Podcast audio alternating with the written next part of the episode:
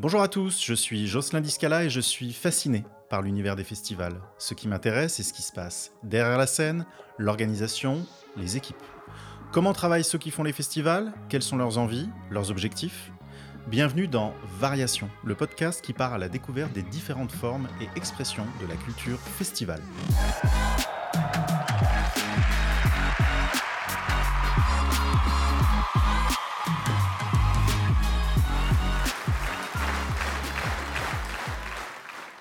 Aujourd'hui, je suis avec Mathieu Labarthe, fondateur du festival de musique Lamano. Salut Mathieu. Salut Jocelyn. Comment vas-tu? Ça va et toi? Alors, on va rentrer dans le vif du sujet euh, assez rapidement. Est-ce que tu peux me parler de toi, de ton parcours? Oui, bah écoute, moi j'ai 24 ans, j'ai fait une école de communication euh, et de commerce, et j'ai un, projet qui, qui me suit tous les jours au quotidien, qui est le Lamano Festival, donc un, événement de musique euh, entre autres. D'accord, ok. Lamano Festival. C'est quoi la Mano Festival? La Mano Festival, bon, tout est dans le, tout est dans le titre. C'est euh, la mano, le symbole de la main et surtout le symbole de la main tendue vers la culture et tendue pour nous vers un département euh, qui est l'Essonne euh, pour mettre de la culture et avoir un bel événement pour avoir un rayonnement et possiblement une vitrine culturelle de ce département. D'accord. Et comment est née cette idée? Parce que j'entends hein, le fait qu'on ne soit pas dans Paris, donc comment elle est née cette idée de festival? L'idée, elle est née euh, d'abord tout seul de mon côté. Euh, si tu veux, pour, pour remonter un petit peu, tu me demandais de me présenter. Moi, personnellement, j'ai passé un bac scientifique que j'ai loupé une première fois. Et en fait, à ce moment-là, je me suis dit que vraiment, il fallait que je fasse des projets qui, moi, me passionnaient. Et euh, quand j'ai eu ce bac, j'ai pris une année pour moi. Et j'ai lancé un questionnaire sur les réseaux sociaux de savoir mais comment, et plutôt, est-ce que un festival dans ma ville, donc qui est Mency, dans le 91 pouvait être un projet qui intéressait. J'ai eu rapidement beaucoup de réponses. Et dans cette réponse, j'ai eu une personne qui est Paul Deschamps et qui aujourd'hui est mon associé, euh, un des trois associés euh, sur ce festival, qui lui en fait avait le même projet dans la ville d'à côté. Et donc c'est à partir de là que le Lamano en fait est né euh, dans la ville d'Evry pour une première édition. Ok. Et donc toi, alors j'ai compris qu'il y avait un casting hein, qui s'était créé mmh. et qu'il y a une équipe autour de ça, mais ton rôle dans ce festival? Moi, mon rôle, bah alors, c'est un festival qui est porté par une association, qui est l'Uban. Et euh, dans cette association, j'ai le rôle de trésorier. Je gère l'argent, grossièrement. Gros poste à responsabilité. Après, au-delà, nous, euh, on a une équipe, on est une dizaine euh, pour le Lamano Festival. Et je vais avoir plutôt la casquette partenariat. l'aspect vraiment bah, démarcher des partenaires, les impliquer dans le festival. Même si aujourd'hui on est un festival qui a 5 ans, on est une petite équipe bénévole et donc on a tous plusieurs casquettes euh, finalement, que ce soit le jour J sur l'événement ou même dans l'organisation. Euh, tu, me parlais de, tu me parlais de trésorerie, ça veut dire qu'il y a quand même une implication, euh, un temps d'investissement. Comment, comment tu consacres ton temps à ce festival? C'est quelque chose que je fais quotidiennement. Euh, quotidiennement, je pense la mano, je réfléchis la mano, euh, parfois de façon plus intensive. Et il y a forcément dans l'organisation des périodes qui vont être plus intenses que d'autres, et notamment plus on se rapproche euh, du festival. Alors, quelle est la date de, ce festival? En temps normal, effectivement, en temps normal, nous, on est toujours le dernier week-end de juin. Donc, ça tombe souvent le 28-29 juin. C'est notre date sur laquelle nous, on a voulu s'installer. Très bien. et donc, je vais revenir sur ma petite idée fixe d'implication. Quand on parle d'implication, le, festival se termine, mhm. à quelle échéance tu recommences à travailler sur la prochaine édition? Est-ce que c'est instantané après la fin de l'édition qui va se passer en 2021, et je te le souhaite, pour pouvoir recommencer sur 2022 directement au mois de juillet, par exemple? Bah, En tout cas, nous, c'est le, c'est le chemin qu'on prend. C'est-à-dire que le festival s'arrête, il faut il faut continuer à pérenniser en fait cette ambiance parce que finalement c'est le moment où tout se passe. Euh, on reçoit nos festivaliers pendant deux jours, on a une effervescence et on veut garder cette effervescence pour euh, lancer l'année suivante l'édition d'après sur de bonnes rails et garder aussi nos festivaliers euh, près de nous. Donc la communication ne s'arrête pas et l'idée c'est d'arriver à enchaîner. Je serais même tenté de te dire qu'il faudrait arriver à penser l'organisation en amont euh, du festival prévu euh, cette année-là. La communication, et nous, c'est en tout cas, c'est ce qu'on essaye de tendre pour avoir la communication et tenir nos festivaliers avec le Lamano tout au long de l'année et qu'ils loupent aucune information et qu'ils aient envie surtout de se rendre à l'édition d'après. Donc une implication très personnelle. Ah bah totalement. Et encore une fois, on est une équipe bénévole, donc on le fait vraiment pour la passion de l'événement et la passion du festival. Alors c'est super parce que tu me fais trouver une transition parfaite sur le rapport personnel au festival. Et on va, on va généraliser un petit peu, mais pour toi, qu'est-ce qu'est un festival? C'est quoi la notion du festival? Un festival comme je l'imagine, moi, ce qui, et ce qui me plaît du coup dans les festivals, et c'est pour ça que j'ai imaginé euh, cet événement et je voulais monter cet événement, ce qui me fascine, c'est la capacité euh, à rassembler autant de personnes autour d'une programmation, qu'elle soit musicale euh, ou de tout type d'art finalement. C'est voilà, arriver à rassembler des personnes de plusieurs bords, différentes cadres sociales, au sein d'un même événement, autour d'une même programmation. Et ça, je trouve ça vraiment fort. Et je vois très peu d'autres euh, d'autres activités qui permettent ce rassemblement. Très bien, mais euh, euh, quand tu parles de rassembler les gens, vous avez une programmation particulière Quel genre d'artistes vous accueillez Et en fonction de ça, ben, si tu veux fédérer du monde, est-ce que la programmation est en adéquation avec le codé fédérateur que tu veux créer? Alors, nous, la programmation, si tu veux, bah, on est très musique électronique, euh, reggae et dub music. Pour autant, on essaye d'ouvrir à d'autres styles de musique pour justement fédérer et s'appuyer sur nos valeurs qui vont être bah, le partage, l'accessibilité et la pluridisciplinarité. Et donc c'est comme ça qu'on va arriver à avoir cette notion de rassembler nos festivaliers. Si on pense à un festival qui n'est pas le tien, moi, je voudrais savoir ce qui te fait vibrer dans un, dans un festival. Alors, on va oublier deux secondes euh, euh, ton festival. Et, si tu vas dans un festival, mais qu'est-ce qu'est-ce qui te fait vibrer? Pourquoi euh, pourquoi y es Et, où est-ce que ça va te transporter? Bah, Ça revient un petit peu à, à, la réponse que je donnais juste avant. C'est en festival, je trouve ça incroyable la façon dont on peut mettre un public hors du temps. C'est-à-dire qu'on va aller sur un événement et on va être absorbé par cet événement, par la scénographie, par son programme, par ses valeurs, par son ambiance. Et c'est, euh, moi je trouve, en tout cas c'est comme ça que je le ressens, une sensation presque unique de voir tout type de profil, tout type de personnes, euh, et ben heureux d'être là pour une même chose. Et c'est quelque chose qui change tellement de la vie de tous les jours voilà, moi, c'est ça qui me passionne réellement dans un projet de festival. C'est marrant ce que tu dis parce que quand euh, j'ai décidé de créer euh, Il n'y a pas qu'à Paris, j'utilisais euh, ce terme qui était parenthèse enchantée et, en fait, tu, valides ça. Totalement. C'est une parenthèse enchantée où les gens même sont différents. Ah, ça peut faire un peu rêveur, mais c'est exactement ce que je pense pour le coup. Ok, et penses-tu qu'un festival peut avoir, justement, on, rassemble des gens, penses-tu qu'un festival peut avoir un rôle d'éveilleur de conscience? Je pense en tout cas qu'il peut participer à cet éveil de conscience. Enfin, c'est un outil. Au fur et à mesure, un, festival, il se crée vraiment son identité. Donc, euh, à l'image d'un Wheel of Green, par exemple. Euh, c'est-à-dire qu'au fur et à mesure des années, ils transmettent un message. Au début, ce message a un poids peut-être euh, anodin, en tout cas pas, pas remarqué. Et au fur et à mesure de matraquer ce message, de faire adhérer des festivaliers ou tout type de public à leur message, et bah, c'est à travers les années euh, et à travers l'évolution du festival qu'effectivement, bah, on le voit bien, Will of Green, c'est clairement, ils sont clairement euh, vecteurs de messages et de messages forts qui, touchent et qui souvent font bouger les choses. C'est vrai. Et euh, à quel moment et pourquoi on décide de créer un festival? Qu'est-ce qui s'est passé? Je pense que c'est avant tout être passionné de musique, certes, euh, passionné de, pouvoir aussi euh, donner, donner aux autres, parce que quand on organise un festival, alors en tant que festivalier, on, aime hein, cette partie programmation, euh, rencontrer, des personnes, mais quand on est organisateur de festival, je pense qu'il faut avant tout avoir envie de, de donner aux festivaliers, parce qu'on travaille un an pour deux jours d'événement, et on souhaite que tout se passe bien au millimètre près et pourquoi on, décide de. C'est qu'on a envie on a, on a envie de donner son image à un événement, son image ou sa vision à un événement.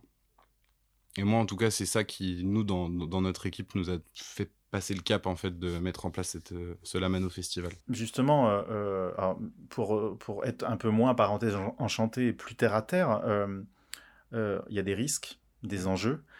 Quand on se lance dans un tel projet.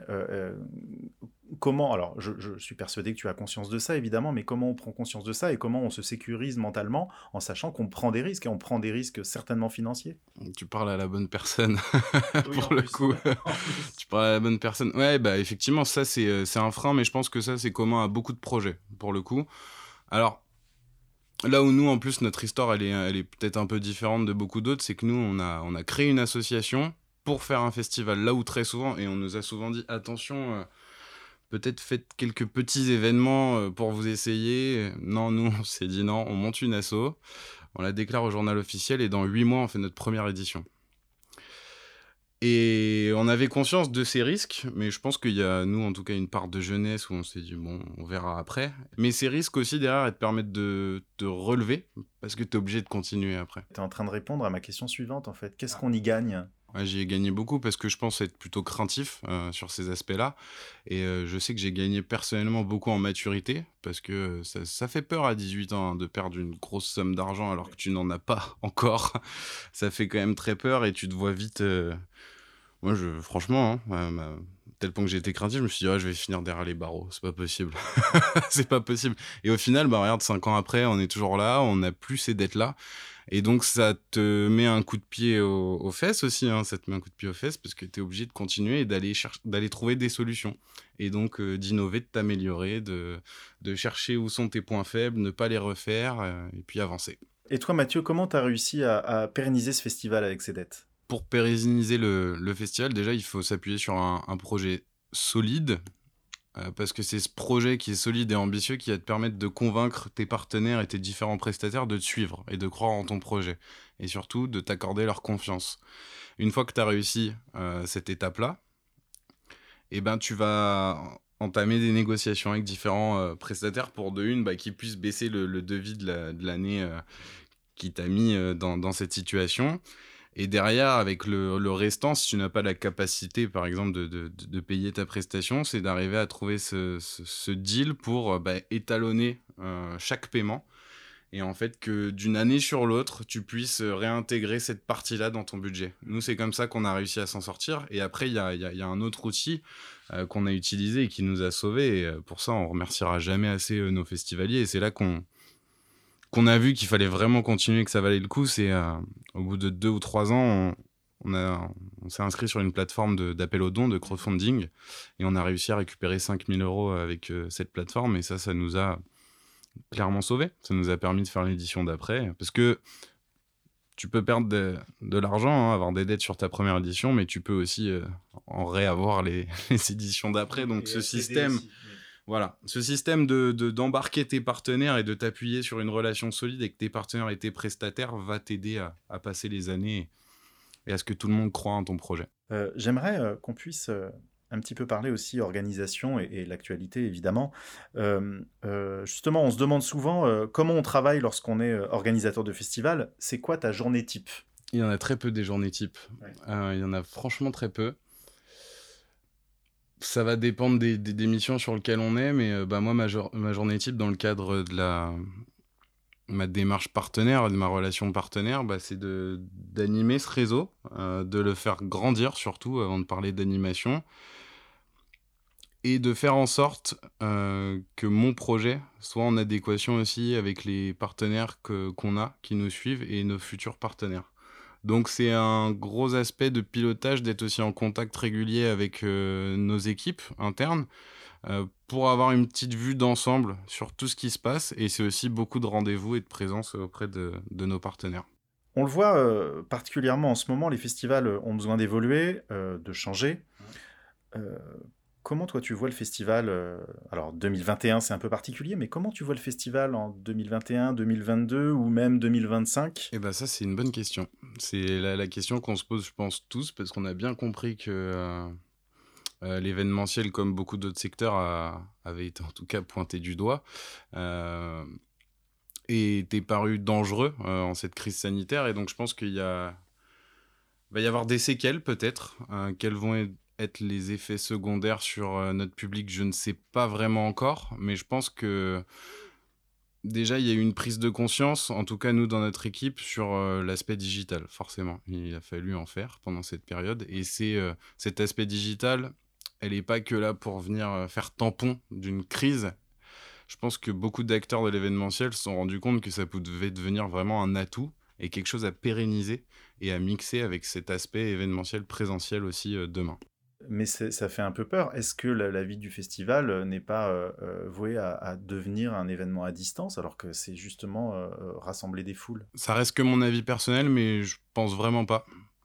Je pense vraiment pas. Je pense que beaucoup de, festivaliers ont hâte, ont hâte de retourner en festival et je pense même que le, les festivals en général vont faire partie aussi des outils pour faire réapprendre à tout le monde, hmm. et ben, de, de, repartager des choses. Euh, on a tendance à avoir oublié qu'on pouvait être sociable avec les autres euh, en ce moment, mais je pense que les festivals vont participer aussi à ça. Mais ce serait en fin de compte, pour cette vision future, un festival hybride où on a des gens qui vont participer au festival en distanciel pendant que certains sont en présentiel? C'est une des possibilités.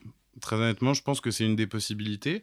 Euh, moi, j'y vois pas de mal euh, là-dedans, parce que je pense qu'aussi, il faut pouvoir, euh, aujourd'hui, en tant qu'organisateur de festival, proposer un festival sous différentes formes et arriver à retranscrire ses paroles, peu importe le type de média qu'on va utiliser, et de pouvoir ben, offrir cette culture pas qu'aux personnes qui vont prendre ses billets pour se rendre sur son festival, pourquoi pas le partager aux autres aussi. Et Mathieu, est-ce que vous, vous avez mis des solutions numériques en place?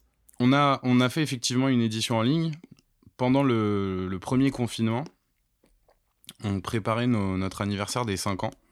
Et on a vite vu que le 29 juin, le dernier week-end de juin, on ne pourrait pas fêter nos 5 ans. On n'avait qu'une hâte, c'était de fêter ces 5 ans. Malheureusement, non. Euh, mais par contre, on a voulu quand même proposer euh, un format qui était différent et qui du coup était online. Donc on a fait une programmation du vendredi au dimanche, totalement gratuit, euh, disponible sur différentes plateformes et retransmis en live aussi par beaucoup de partenaires avec une édition en ligne, euh, plus d'une quinzaine d'artistes qui, euh, qui étaient diffusés dans le cadre d'une programmation live. C'était différent, mmh. mais on est content de l'avoir fait quand même. Très bien. Euh, c'est fort intéressant parce que justement c'est cette peur et c'est peut-être très générationnel aussi c'est une peur qui existe de se dire est-ce que on a le digital qui prend la part sur l'humain ou est-ce que les choses sont sont à combiner? Et, dans ce que j'entends en fin de compte on peut marier les deux et, se permettre d'aller voir plus loin en, unifiant tout ça Moi, je pense sincèrement. Je ne fais pas partie de ceux qui, euh, qui vont se dire où les méchants robots vont prendre la place des humains. Non, au contraire, je pense vraiment qu'on on est plutôt et on a tous intérêt à, à travailler avec. Alors justement, justement, euh, on a des postes récurrents. Et quels sont les postes récurrents dans un festival? Mais euh, au regard du numérique omniprésent, est-ce qu'il y a des nouveaux postes qui vont exister ou est-ce qu'il y a déjà des missions qui changent au sein euh, de ton festival et peut-être des festivals en général Nous, on a encore un petit festival, donc on, a, on va avoir des postes qui vont être multicasquettes. Je pense qu'on n'est pas prêt de, changer ça et ça fait aussi l'âme de, de l'organisation. Et je pense que même dans les plus grands, grands événements, euh, il doit y avoir encore ce rôle de multicasquette. Maintenant, oui, il va y avoir des postes dédiés à cet aspect digital, en tout cas, je pense, euh, parce que c'est des métiers qui sont quand même différents et pour lesquels euh, il nécessite des fois des formations et surtout aussi une présence à temps plein. Euh, donc je pense que oui, il va y avoir des, des métiers dédiés à l'animation d'un festival euh, en live et online. Et vous échangez avec d'autres organisateurs sur ça ou c'est encore pas à l'ordre du jour compte tenu de la, du côté très récent de la situation? Nous, avec d'autres acteurs, en tout cas avec d'autres organisations de festivals, non. on en discute un petit peu avec le lieu qui nous accueille, qui est le plan Aris Orangis qui est une, scène euh, plutôt connue euh, en Ile-de-France. Et on est en train de discuter effectivement de projets de retransmission live, mais voilà, nous, ces discussions s'arrêtent là en tout cas. Mathieu, on parle beaucoup des festivals de musique qui attirent les foules, mais euh, il existe un nombre incalculable de festivals sur d'autres sujets, cinéma, BD, séries, théâtre. Est-ce que tu t'inspires aussi de ces autres univers pour ton festival La Mano? Oui, on s'en inspire. Personnellement, je je, je, suis pas client de, festivals autres que musique. Je suis vraiment passionné par les festivals de musique, mais oui, euh, on s'en inspire parce que nous, le Lamano Festival, c'est certes de la musique, mais l'idée c'est de mettre euh, en avant différentes disciplines artistiques. On essaie d'en mettre une en avant euh, tous les ans. Et bah, une année, ça a été le, cinéma, par exemple, et on s'est, on s'est inspiré de, de festivals en mettant des tentes où on pouvait retransmettre des projections de, courts-métrages faits localement. Donc on, s'inspire plutôt d'autres disciplines artistiques plus que purement de festivals en tant que tel. Mais on a, on a une équipe qui est assez éclectique et diverses et on, a beaucoup de passionnés de cinéma, de théâtre, de danse et en tout cas c'est les idées de chacun qui vont venir plutôt inspirer et influencer le Lamano Festival sur d'autres disciplines. Parlons, euh, parlons un peu des artistes. Euh, pourquoi un artiste décide-t-il de faire confiance à un, jeune festival et, à votre équipe? Ah, C'est marrant que tu me poses cette question. C'est une question que je me suis posée très souvent, surtout au début. Pourquoi euh, un artiste viendrait au Lamano Festival qui n'a ouais, qui n'a jamais existé? Mathieu Labarthe, le contact. Enfin, moi, je trouvais ça un peu hallucinant et j'avais une vision limitante qui, qui me disait je trouverais jamais d'artistes à part des artistes amateurs. Euh, sans, manque de respect aucun. Et en fait, on a vite compris que le festival, c'était bien au-delà d'un événement musical et c'était un projet. Et on parle beaucoup de valeur hein, dans un festival, mais euh, c'est ce qui a séduit les artistes. Les artistes aujourd'hui, euh, alors il y a l'aspect caché, hein, ça c'est indéniable et c'est normal, mais derrière ils participent à un projet avant tout. Euh, il à un projet. Nous, on n'a pas réussi à tout mettre en place, mais euh, cet événement devait servir à ouvrir un studio de musique qu'on a ouvert pendant deux ans pour euh, promouvoir des artistes locaux. Donc en fait, les artistes aussi vont participer et vont vouloir mettre leur pierre à l'édifice à ton projet. et donc pouvoir négocier des fois des, cachets d'artistes qui vont t'aider en tant qu'organisateur d'une première édition pour financer ton projet qui va au-delà du festival et de ces frontières-là voilà ce qui, ce, qui, ce qui attire aussi les artistes. En tout cas, nous, ceux qu'on a rencontrés. Ok, et alors, question un petit peu plus, euh, peut-être plus indiscrète, est-ce qu'il y a une concurrence qui s'installe entre festivals? Nous, on la ressent pas. On la ressent pas. On est on est un festival qui évolue on est euh, sur un territoire où il y a d'autres festivals, mais euh, on, sait que nous, on faisait un festival qui n'allait pas rentrer en concurrence directe avec d'autres. Et je pense qu'aujourd'hui, les festivals, euh, la, France est un territoire avec énormément de festivals. Hein.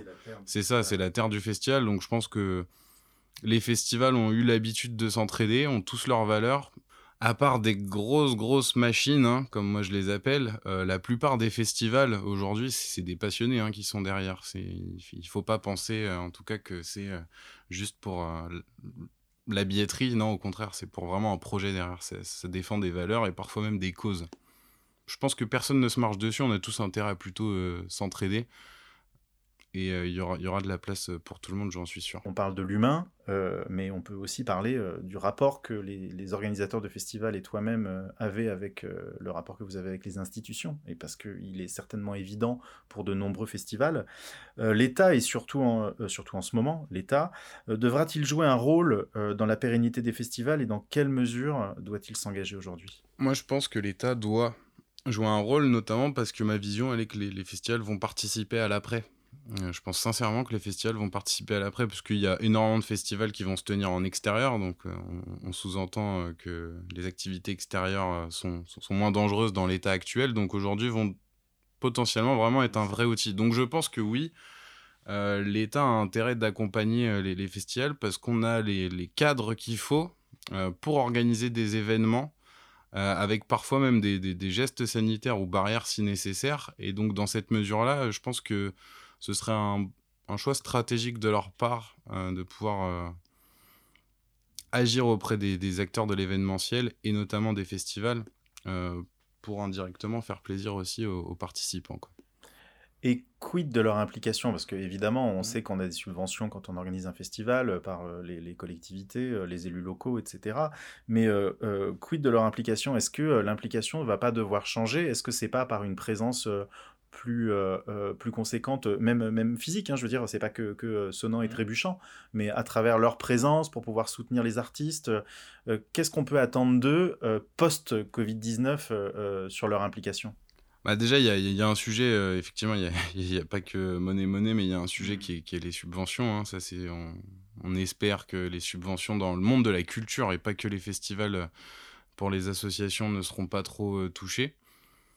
Après, effectivement, c'est un accompagnement aussi sur, euh, sur la façon de relancer l'événementiel dans son ensemble. Euh, être aux côtés des acteurs qui, ont, euh, qui vont être quand même touchés, je pense, après un, certain, un certain temps d'arrêt. Les artistes aussi, peut-être mettre à disposition des locaux bah, pour des répétitions pour les artistes. Enfin voilà, aider d'une autre façon que financièrement les artistes et les acteurs euh, dans son ensemble sur l'aspect organisation et faciliter leur retour. Très bien, j'ai quelques questions-réponses questions euh, rapides à te poser, euh, Mathieu. ce que tu aimes le plus en festival, le, plus du plus Dans un festival, le rassemblement des, des personnes. Et qu'est-ce qui t'énerve le plus dans un festival?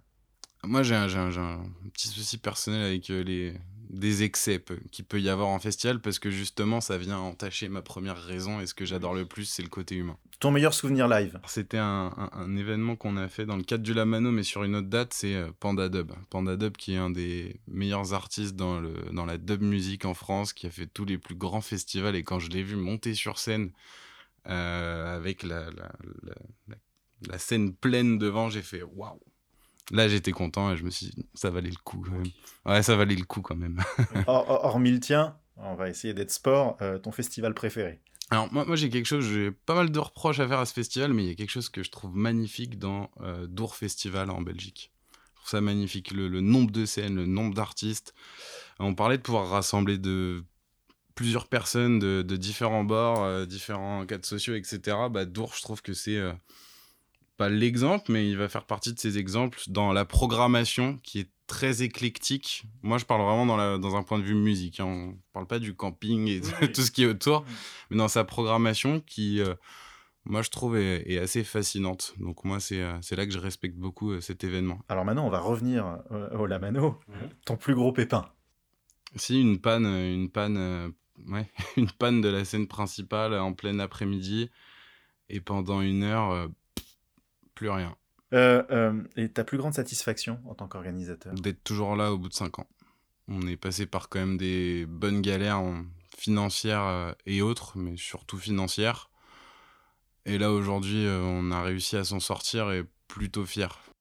Pour conclure, euh, qu'est-ce qu'on peut souhaiter, euh, bah justement, hein, au Lamano Festival, qu'est-ce qu'on peut souhaiter pour les prochaines années? Ce qu'on peut souhaiter au Lamano Festival, c'est de se réveiller de sa grande sieste depuis euh, quelques temps, mais on peut le souhaiter à tous les autres festivals.